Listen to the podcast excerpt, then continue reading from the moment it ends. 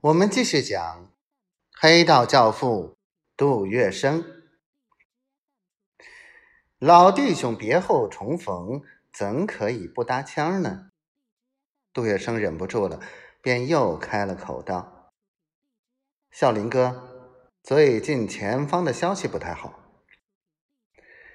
只等到那一桶烟抽完了，张孝林才一声冷笑的答道。干我屁事！笑林哥，杜月笙喊了一声，又顿了一顿，语调明显表示他的关切是出于内心的。难道说东洋人打来了，你还留在上海？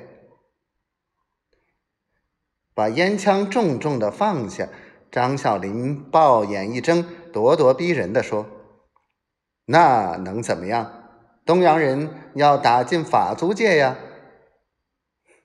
杜月笙勉强保持笑容说：“进租界，我看一时还不至于。不过……”一语未尽，张孝林便已抢着打断了他的话说：“东洋人既然不会进租界，你喊我跑个啥？不过……”杜月笙着急地说：“东洋人占了上海，这租界就成了孤岛。我们总不能困在这里，十年八年出不了这几条大街呀。”张孝林一个欠身，虎地坐了起来，目光闪闪，直盯着杜月笙。于是杜月笙也坐直了，两兄弟面面相对，一问一答。却是越问越快，也就越答越快。到时候你出了租界又怎么样？只怕东洋人不肯放过我。随后，杜月笙提出想去香港躲一躲，而张啸林却不停提到东洋人的好处。接着，张啸林说。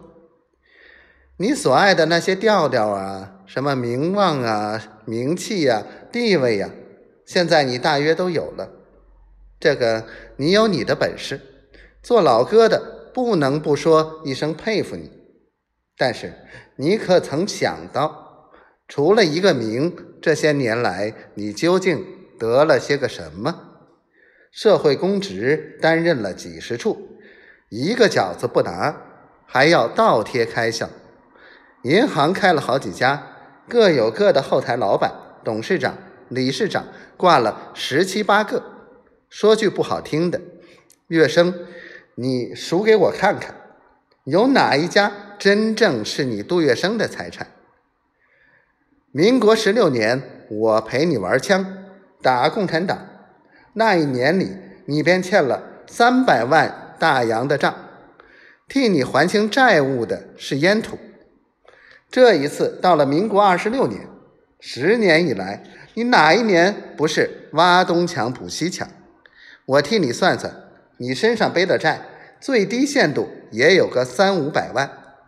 你人在上海，还可以通融商量；你踏出上海一步，声望地位搬了个庄，就不晓得有多少只手向你伸过来。